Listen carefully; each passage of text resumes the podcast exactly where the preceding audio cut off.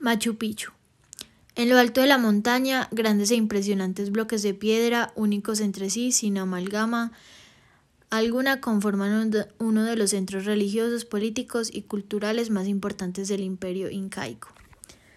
Descubierta en 1911 por Iram Bigam, la ciudad inca está dividida en dos grandes sectores, el agrícola con una vasta red de andenes o terrazas artificiales y el urbano con bellas construcciones como el Templo del Sol. Sus andenes de un verde intenso y la imponente cordillera que la rodea conforman un hermoso paisaje que supera cualquier expectativa. Machu Picchu es hoy patrimonio de la humanidad y orgullo del Perú. Machu Picchu está ubicado en el corazón de los Andes peruanos.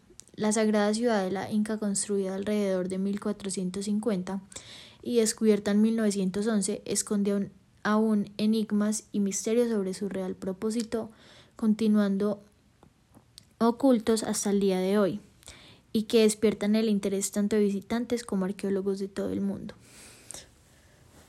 Debido a su estratégica ubicación en la cima de una alta montaña, existen diversas teorías sobre lo que pudo significar para los incas, unas sosteniendo, sosteniendo que fue construido como un gran mausoleo para el inca Pachacutec, mientras que otras afirman que fue un importante centro administrativo y agrícola cuyas zonas de cultivo sirvieron para el sustento de sus habitantes.